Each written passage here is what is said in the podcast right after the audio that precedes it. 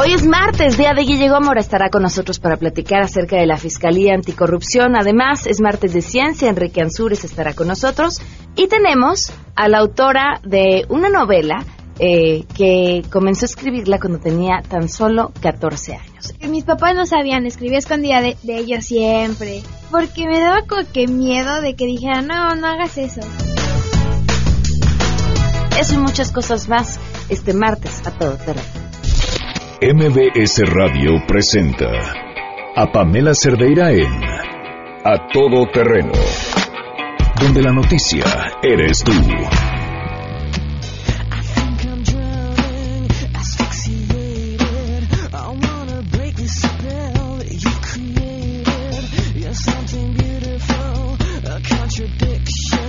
Bienvenidos, muchísimas gracias por acompañarnos este martes 11 de abril del 2017. Soy Pamela Cerdeira, gracias por quedarse con nosotros. Los invito a que estén aquí hasta la una de la tarde, eh, les prometo que, se la van a pasar muy bien. Eh, vamos a platicar de, de, híjole, ahora sí de todo traemos variadito como en botica. Y bueno, pues lo más importante, arrancamos con la información. En México, unas 500.000 personas tienen Parkinson, sin embargo, se teme que más de la mitad de ellos estén mal diagnosticados. Selva Rivas, investigadora de la Facultad de Medicina de la UNAM, advierte que hasta un 56% de los pacientes a quienes se les ha diagnosticado Parkinson no tienen este padecimiento. Antes de establecer el diagnóstico, está presente la enfermedad. Va avanzando lentamente, pero no dan una sintomatología clara. El problema de la enfermedad es que el diagnóstico se hace cuando ya han habido una serie de cambios que han llevado a la muerte a las neuronas dopaminérgicas. Y esto también se da en otros síndromes parkinsónicos, que no necesariamente es Parkinson. Entonces, el error diagnóstico de un neurólogo que es especialista en síndromes motores puede llegar al 24% y el error diagnóstico de un médico general en nuestro país puede llegar al 56%. Eso significa que tenemos pacientes diagnosticados con Parkinson que no tienen Parkinson. Les ha informado Rocío Méndez. Así es, gracias. La Secretaría de Comunicaciones y Transportes aseguró que están vigentes los descuentos en los servicios de autotransporte federal y ferroviario de pasajeros, los cuales ofrecen a estudiantes y maestros una rebaja en sus tarifas. Para el caso de estudiantes es de 50% y para maestros de 25%. La dependencia señaló que el descuento estará vigente a partir del lunes 10 y hasta el 12 de abril del presente año, que es el periodo vacacional. También aclaró que para ser efectivo el descuento, los estudiantes y maestros deben acreditarse ante los prestadores de servicios ferroviarios y los permisionarios del Servicio de Autotransporte Federal de Pasajeros mediante la exhibición de la credencial vigente al ciclo lectivo 2016-2017. Para Noticias MBS, Citlali Sáenz.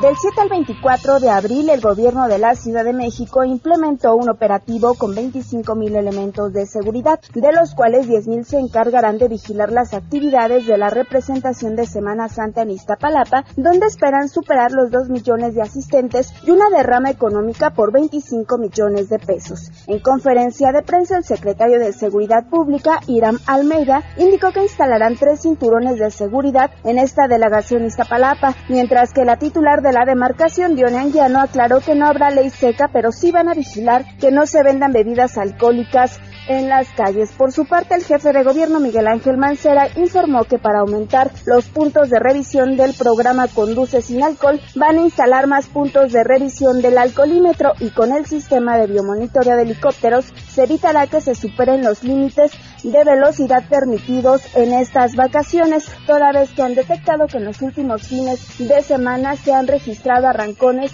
en diversos puntos de esta capital. Reportó Ernestina Alves.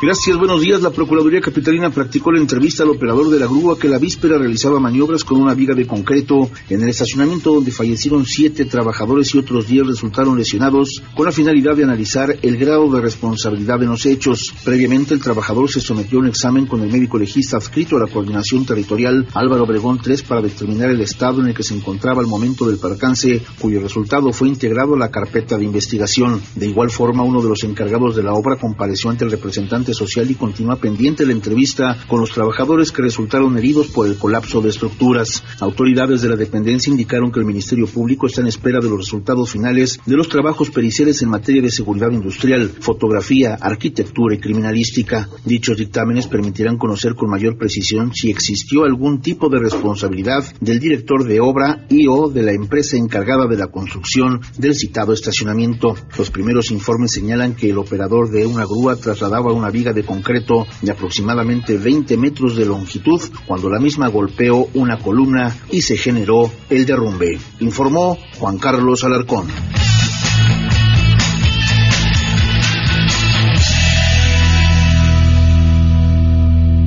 Muchas gracias y tenemos por supuesto también buenas noticias.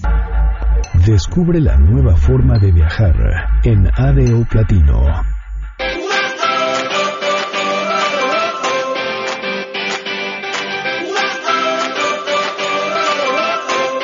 ¿Qué tal? Muy buenas tardes, te escuchamos. En la primavera de este 2017, por primera vez, el Instituto Mexicano del Seguro Social ofrece una cura del 95% de la infección por hepatitis C tras la adquisición de dos innovadores médicos de última generación que serán incluidos en el cuadro básico de medicinas. México tiene 232 mil casos diagnosticados y 81 mil de los enfermos de hepatitis C son derechohabientes del instituto. El tratamiento trimestral bajo este esquema tendrá un costo de 168 mil pesos por paciente en el IMSS, como explica Miquel Arriola, su director general. Que la inclusión de estos nuevos antivirales de acción directa representa ahorros de 94 mil pesos por paciente, 36% menos del anterior, una mayor efectividad del tratamiento, 75%, disminución de la posibilidad de recaída, bajar los tiempos en 75% del propio tratamiento. Y reducir en el tiempo el gasto en dos cosas que nos interesan mucho, incapacidades laborales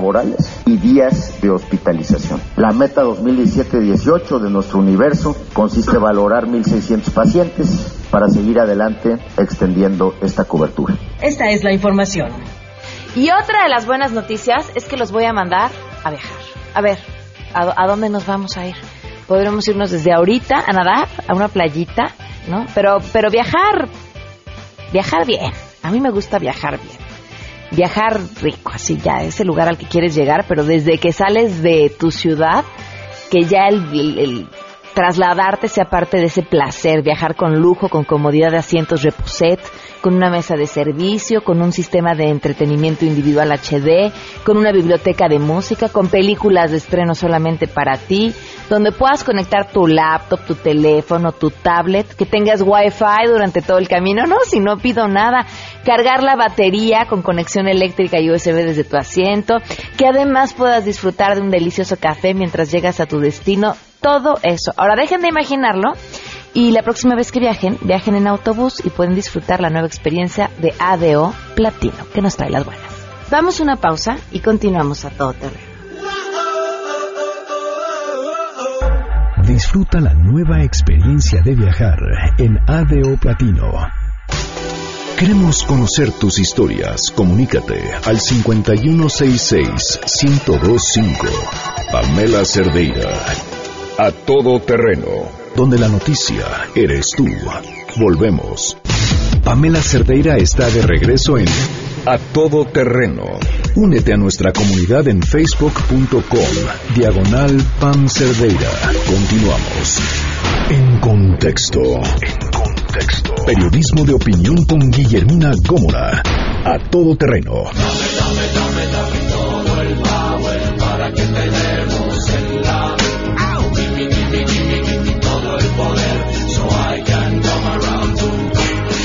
Guille Gómora ya está con nosotros. ¿Cómo estás, Guille? Buenas bien, tardes. bien, Pam. Pues aquí, mira, en esta Semana Santa, pues quisiera traer yo a colación el Via Crucis que se ha vivido con el nombramiento del fiscal anticorrupción que no termina de salir en el Senado de la República y solamente por mezquindades políticas. ¿Por qué, Guille? Mira, este nombramiento que debía haber estado desde diciembre del año pasado lleva cuatro fechas diferidas pero más todavía para conocer este Via Crucis, el origen de este Via Crucis. Mañana, miércoles 12 de abril, se cumplirían tres años, bueno, se van a cumplir tres años y un mes de que el entonces procurador de la República, Jesús Murillo Cara, aquel de la verdad histórica, publicó en el Diario Oficial de la Federación el acuerdo mediante el cual se dio a conocer la creación de la Fiscalía Anticorrupción. Estamos hablando de 12 de marzo de 2014. Mañana es 12 de abril del 2017. Tres años, un día, y no me digas que en esos periodos no nos hemos podido poner de acuerdo y me involucro como ciudadano porque recordarás también que hubo un movimiento muy importante donde se juntaron casi 400 mil firmas para modificar, para darle autonomía, para darle un toque ciudadano a este, a esta fiscalía anticorrupción. Claro. Ahora es que me imagino que el jaloneo y la bola de negociaciones para ver a quién ponen ahí debe ser importantísimo. ¿O qué me das y qué te doy? Claro, porque sí. implicaría tener a quien quisiéramos tener los ciudadanos ahí implicaría pisar muchos callos. Muchos callos, mira, que además si lo ves de una manera fría y práctica, este fiscal anticorrupción no se va a encargar de castigar a los famosos Duarte, Borge y Camarilla que los acompañan, no. Él a partir de que sea electo, le quedarían, si es en este mes de abril, le quedarían 18 meses.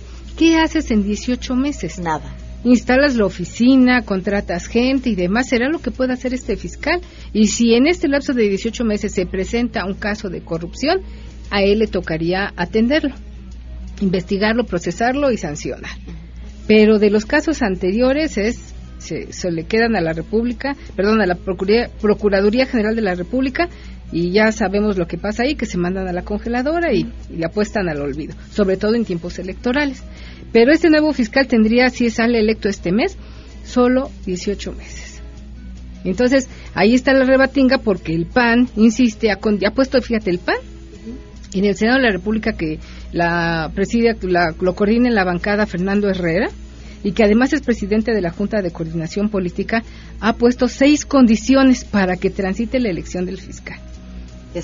bueno, nada más te voy a traer este Dos de ellas. Una es que no haya pase automático del titular de la Procuraduría General de la República, Raúl Cervantes, a que sea el fiscal general. Que fue uno de los temores una vez que Raúl Cervantes se convirtió en procurador por parte de las organizaciones de la sociedad civil, que fuera él priista, ¿no? Este, y que tuviera el siguiente fiscal. Sí, sí, que fuera transaccional y, y fuera el fiscal para lo que resta del siguiente sexenio. Esa es una. La otra es que quieren que este fiscal anticorrupción sea totalmente autónomo, que no dependa del Procurador General de la República, como es ahora, o del fiscal general en cuanto sea electo. Por lo menos estas dos, dice Fernando Herrera, no son negociables y por estas dos no ha podido transitar la elección después de que ya hubo foros, de que de 32 aspirantes quedaron 23 y que de estos 23 el Comité de Acompañamiento de Carácter Ciudadano ha puesto a cuatro, que dice son los mejores de estos 33 que aspiraron al nombramiento, ¿no? Y por eso es que realmente no ha salido. Pero mira, más allá de que sea un juego de poder, una mezquindad política lo que ha obstruido esto, me parece que deben de atenderlo porque es de urgente resolución, como se dice en el argot legislativo, la elección del fiscal, porque este, esta indefinición está impactando a nuestra economía. Hemos dicho aquí, está sostenido en cifras del Banco Mundial, de la OCDE, de INCO, que es un organismo muy importante aquí en el país, que la corrupción nos cuesta el 10% del Producto Interno Bruto. Esto es, de cada 100 pesos de riqueza que genera nuestra economía, 10 se destinan a la corrupción. O sea, no es posible. Tú sabes lo que se podría hacer con ese 10% del Producto Interno Bruto en materia de hospitales, de escuelas, de carreteras, de necesidades sociales básicas en este país. Sí, es un mineral. Y, sabes qué, sí es lamentablemente un, un problema en el que estamos inmersos todos.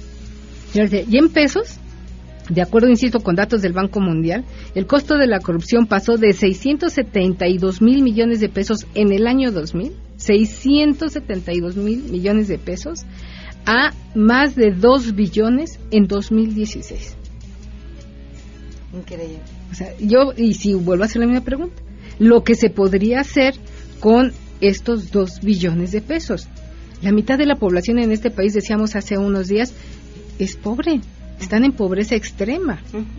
Somos casi 120 millones de habitantes, la mitad, más de 50, son este, están en estado de extrema pobreza, de acuerdo a cifras del Coneval. Pero a ver, Guille, la pobreza es un excelente negocio. Ah, claro. Mientras tengas a esa gran cantidad de gente en pobreza extrema, entonces tienes posibilidad de que te vendan su voto, tienes posibilidad de hacer un montón de cosas. Sí. ¿No? Y ella y a esos grupos son a quienes no les conviene sacar esa gente de No. ahí. Y la pobreza alienta también la corrupción. Mira, un dato. La piratería alcanza los 75 mil millones de dólares. La piratería es un acto de corrupción que le impacta a todos, productores de música, de cine, de, de diferentes productos. Estos 75 mil millones de dólares superan los ingresos por exportaciones de petróleo. Y la piratería lamentablemente se alienta en estos sectores donde no hay recursos para ir al cine. Es más fácil comprar un video en 5 o 10 pesos que pagar 40, 50, 60, 70 pesos lo que te cueste un boleto de cine. Te fuiste barata, sí. Más las palomitas. Más las palomitas. millón Y pensando que fuera una persona.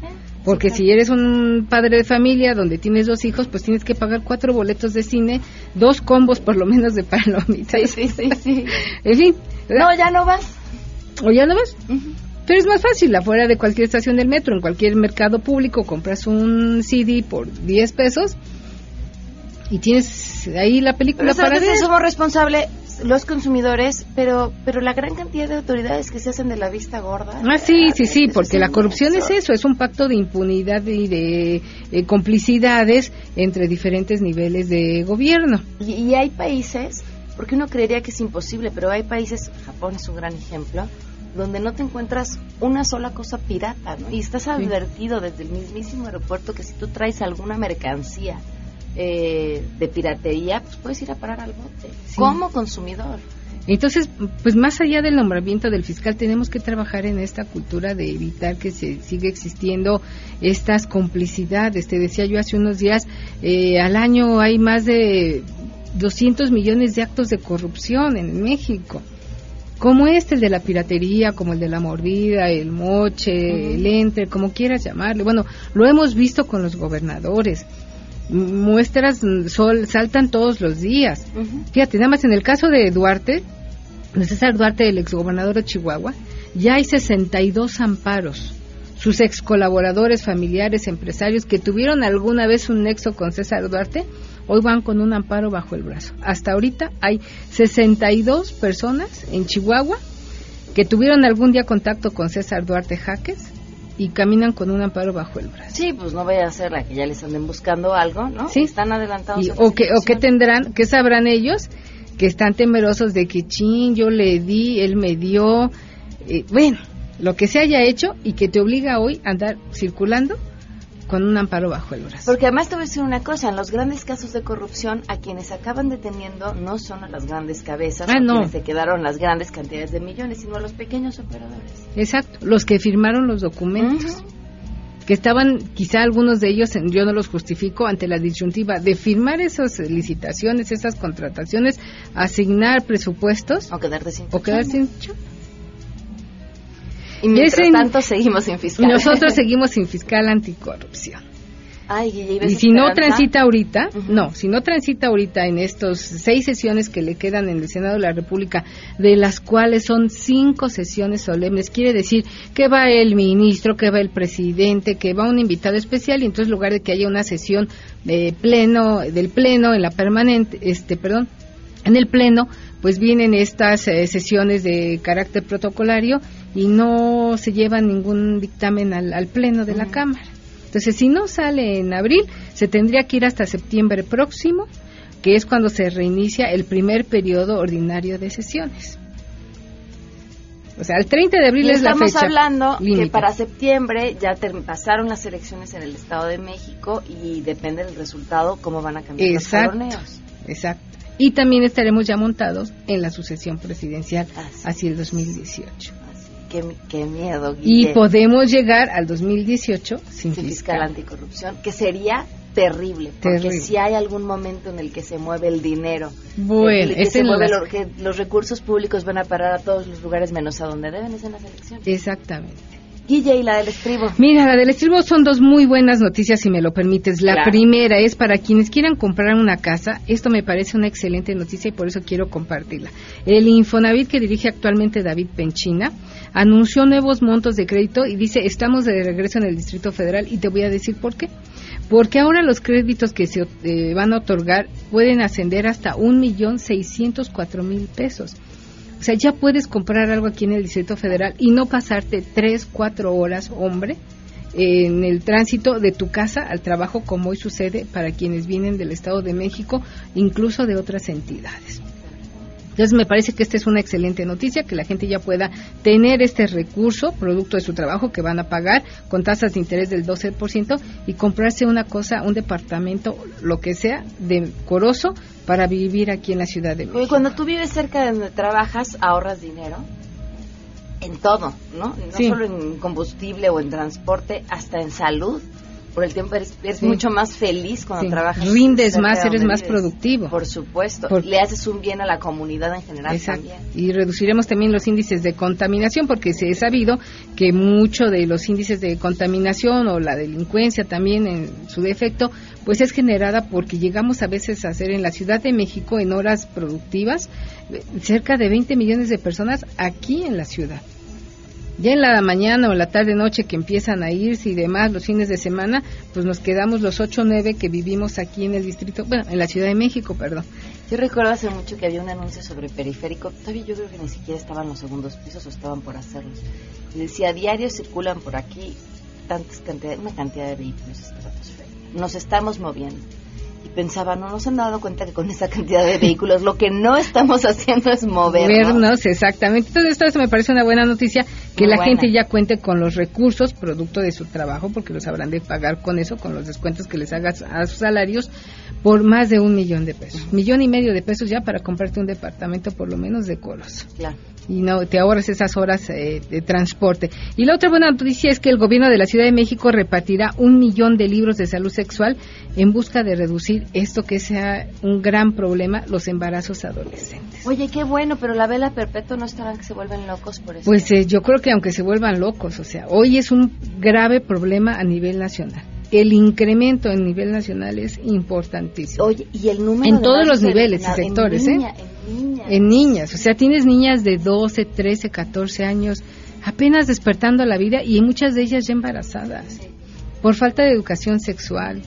En ese ánimo de conocer o de explorar, nadie les ha dicho qué deben de hacer para cuidarse y entonces se embarazan estas mujeres. ¿Y sabes qué? Los papás que nos están escuchando, que independientemente de que el gobierno haga este esfuerzo por entregarles estos libros con información, es información que siempre tiene que ir con un acompañamiento. Sí.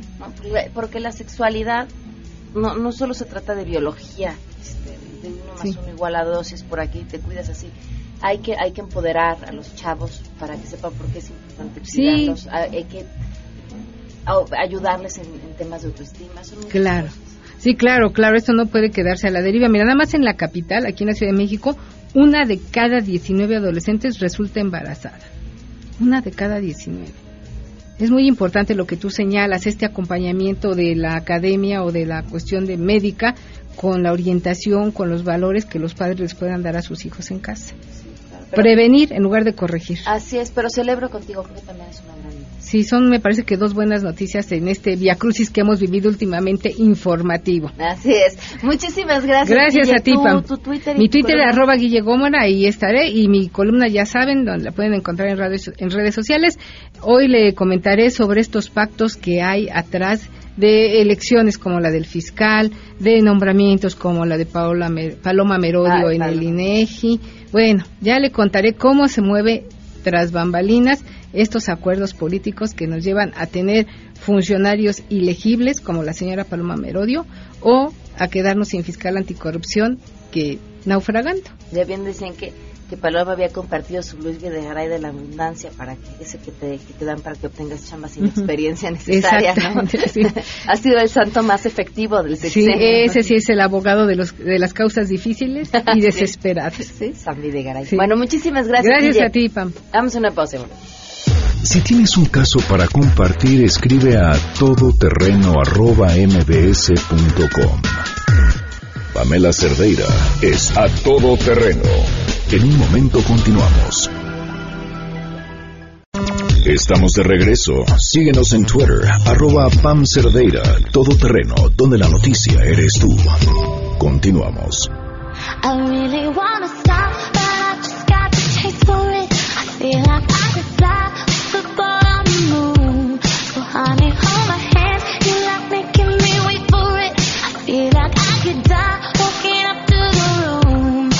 Continuamos a todo terreno, gracias por estar con nosotros. Tenemos una invitada.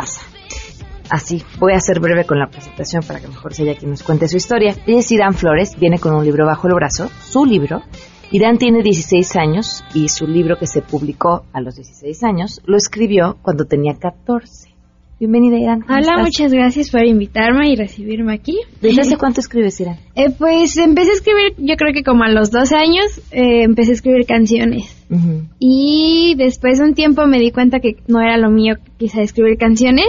Y me dediqué a escribir libros, a hacer como mi versión alterna de Crepúsculo. Ajá. Y después salió este libro, que fue eh, una experiencia que a mí me pasó en la secundaria cuando me ocuparon como apuesta.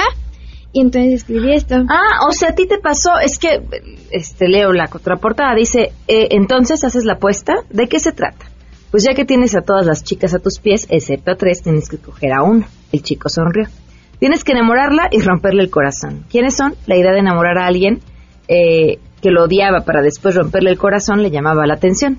Jessica Morris, Jenna Stan y Courtney Grant. Lo señaló con el dedo. Tienes cinco meses. Tic, tac, tic, toc. Se acaba el tiempo. A ver, cuéntame, ¿qué te hicieron? Pues... Sí, yo ya de psicóloga, ¿no? pues eh, había un niño que a mí me gustaba y casualmente ese niño empezó a hablarme y se empezaron a dar como esas típicas cosas de, ay, es que me gustas. Ah, bueno, tú también. Y un 14 de febrero este, nos, nos dejaron solos y a lo media hora descubrí que todo había sido una apuesta porque con él había dado mi primer beso. Ay, qué ridícula. ¡Qué poca abuela! Entonces después de- descubrí que había sido una apuesta y el chico ese dejó de hablarme y todo se terminó después de que me enteré que había sido una apuesta. ¿Cómo lo descubriste? Porque eh, unas amigas me dijeron que había apostado con su amigo que me tenía que dar un beso el 14 de febrero. Y ese fue tu primer beso. Exacto. Demonios. ¿Cómo decidiste transformar todo eso en, en algo creativo y finalmente algo positivo? Pues no sé, siento que fue como de esas malas experiencias a las que le sacas provecho. Entonces, como que fue un momento en el que dije, bueno, tengo la idea, tengo la experiencia en esto, pues ¿por qué no sacarlo de una forma en la que a mí me gusta?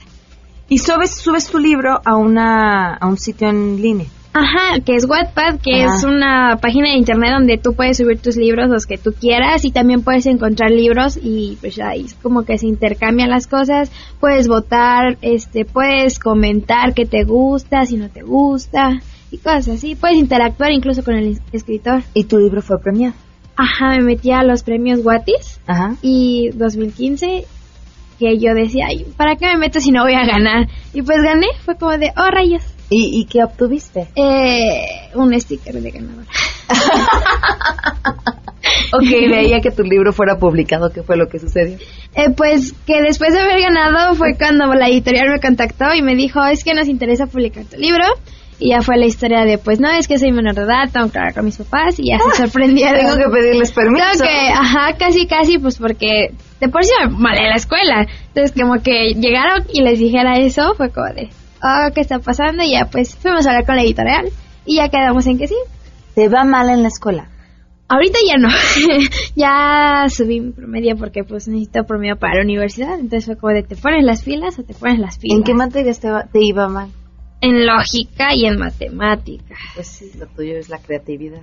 Creo que sí. Ahora, ¿y qué quieres estudiar? Biología. Tus papás ya sabían que escribías. No. Espérame, ¿por qué quieres estudiar biología? Porque, bueno, es que quiero ser médico forense. Y. Estás increíble. ok.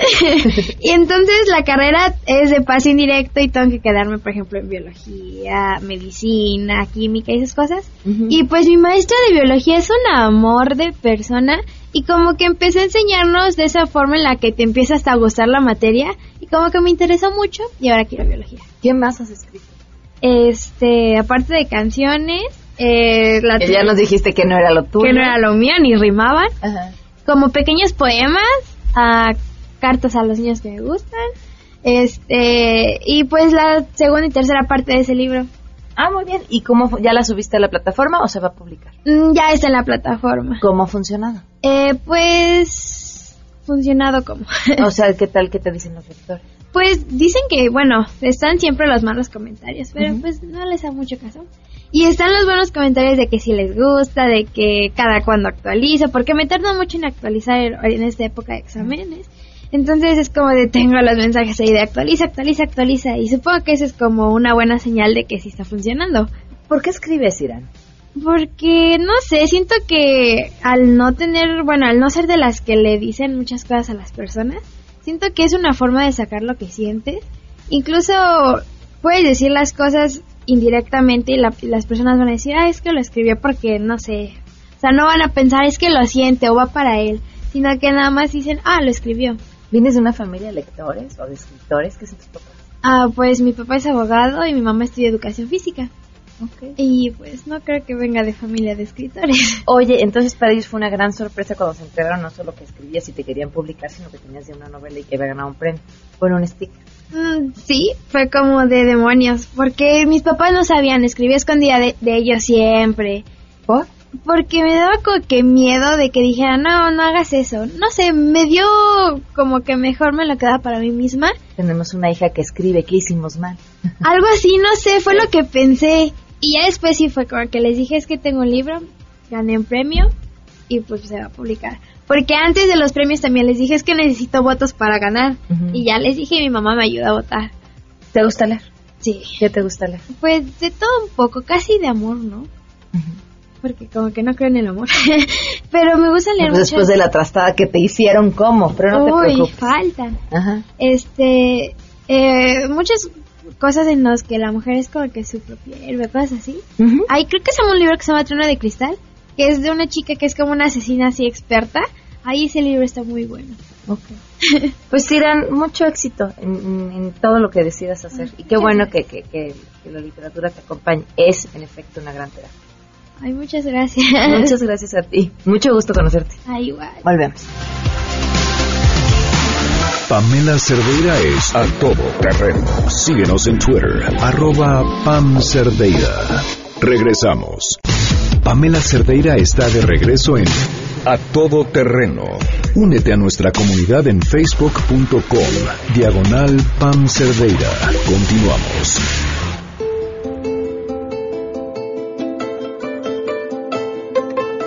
Continuamos a todo terreno. Gracias por seguir con nosotros. Está hoy acompañándonos María Rocío Vidal de Alba. Ella es presidenta de la Fundación Hilando Arte. Gracias por estar con nosotros. Bienvenida.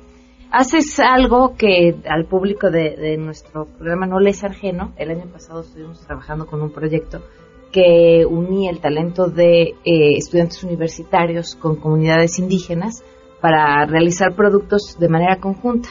Y, bueno, y eso es lo que tú llevas haciendo un rato sin las comunidades universitarias, pero sí trabajando de la mano con las comunidades indígenas. ¿Qué es exactamente lo que, lo que han hecho a lo largo de estos años? Mira, fíjate, Pamela, que, bueno, gracias nuevamente, que sí empezó toda esta idea de las eh, comunidades universitarias.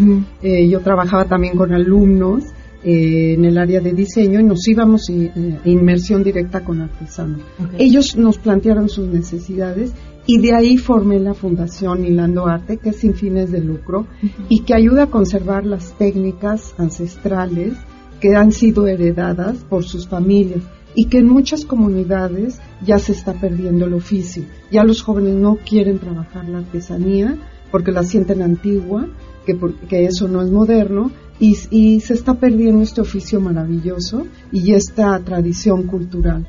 Entonces, eh, realmente lo que estamos haciendo es ayudarles a que trabajen en conjunto con su familia en este trabajo colectivo y la fundación los va orientando para rescatar aquellos elementos o temáticas que se han perdido en su, comunidad. Y además allá de, de motivar a los jóvenes para mantenerlo, ¿qué otro reto han encontrado?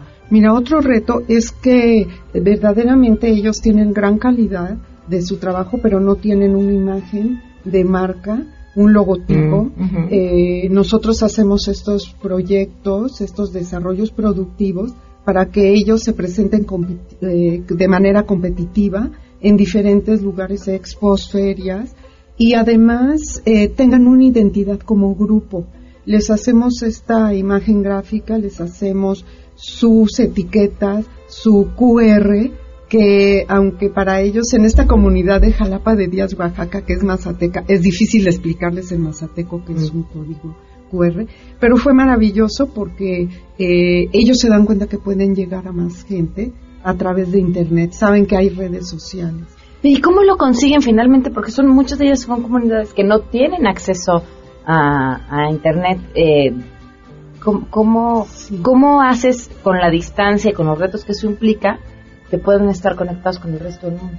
Fíjate que es un reto terrible porque esta comunidad son comunidades lejanas. Escogimos estas y el Museo Textil de Oaxaca, con los que tenemos un convenio, nos pidió apoyo porque ellos también ya no alcanzaban ir tan lejos. ¿Cómo le hacemos? Los jóvenes artesanos son cibernéticos. Siempre tienen, afortunadamente, su teléfono, su contacto y hay algún eh, cafecito en aquel eh, en aquella ciudad como es Tuxtepec, que está a hora y media de ahí. Donde se pueden conectar. Donde se pueden conectar.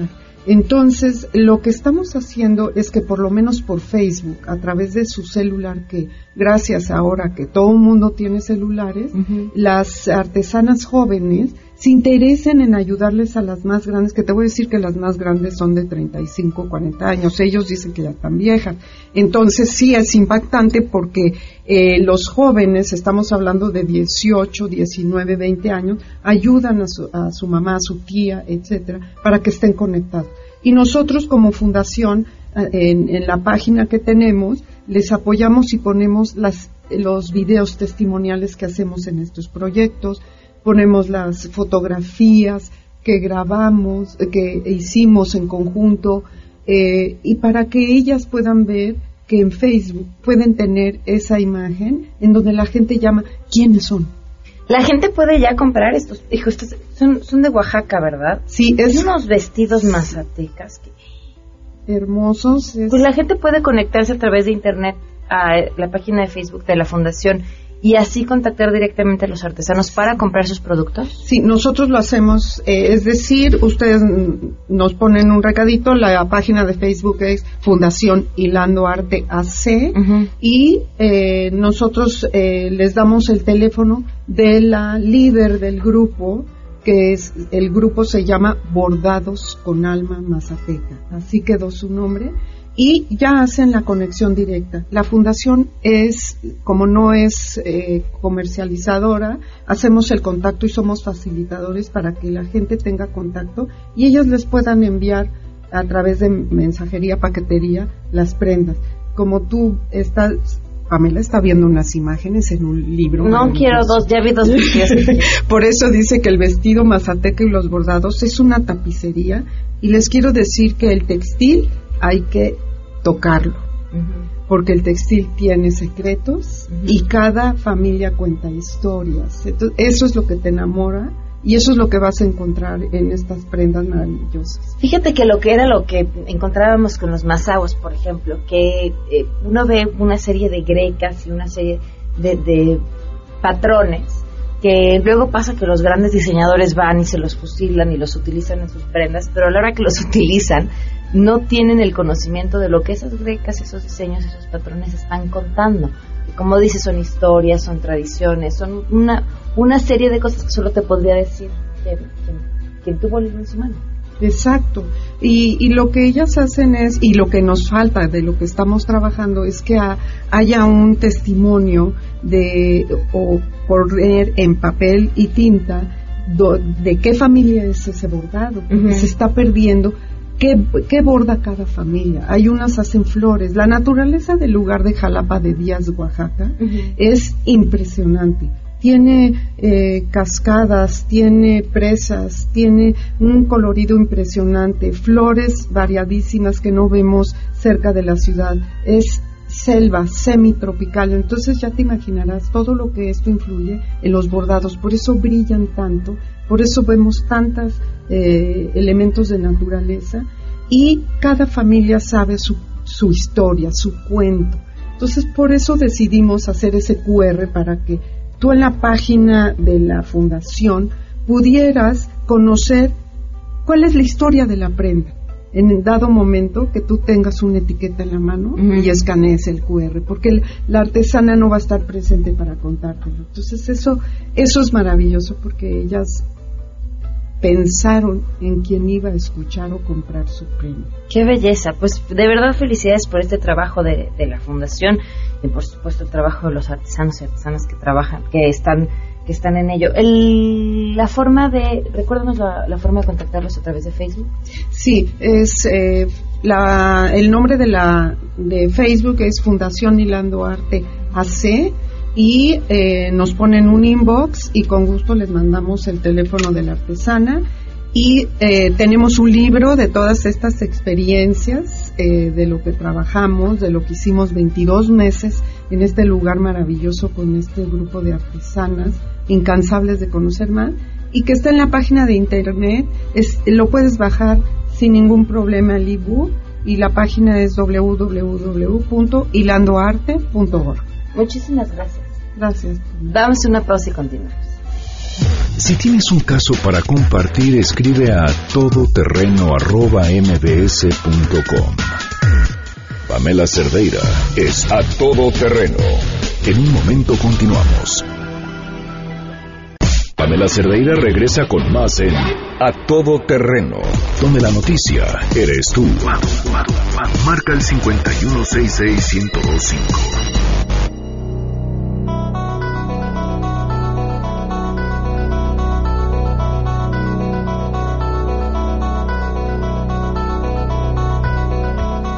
Ya está con nosotros Enrique Ansures. ¿Cómo estás? Un placer nuevo estar contigo y con todos los radioescuchas. ¿Cómo sigue el gato?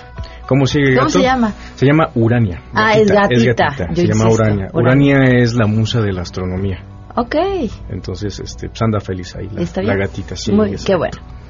Bueno, pues, pues fíjense para todos los apasionados de la vida marciana, de los que están interesados en ver si hubo vida en Marte, digo no que estamos afirmando, porque hay muchos estudios que están buscando exactamente la vida en Marte, hay grupos de la NASA que están muy interesados en encontrar evidencia de si hay o. Entonces, una de las evidencias que, se ha dado es eh, en meteoritos marcianos que se han encontrado en la Tierra. Radio Escucha puede decir, ¿cómo que meteoritos de Marte que están aquí en la Tierra? Bueno, cuando llega un, un gran este un gran este asteroide a, este, a Marte, pega de, una manera que saca material y luego lo eyecta hacia el espacio y con el tiempo pues, la, este, la atracción gravitatoria de la Tierra lo jala y cae aquí en nuestro planeta. Entonces se han encontrado estos meteoritos marcianos y particularmente se han encontrado que eh, un, tipo de mineral llamado Whitlockita eh, presenta evidencias de que Marte tuvo un pasado rico en agua. Eso implica de que la vida se pudo haber desarrollado. Entonces esto aporta más información de que todas las condiciones de que necesarias para la vida en Marte se pudieron haber dado en un pasado. Entonces ahora, ahora lo que están haciendo, pues los dedicados a la exploración, los que están supongamos con las misiones Curiosity, pues es buscar exactamente si realmente hubo este tipo de organismos. Entonces, este, hay un tipo de, evidencias bastante interesante que es la, emisión de, metano. El metano es un gas que particularmente en la Tierra el 80% se produce por, por microorganismos y también por nosotros, ¿verdad?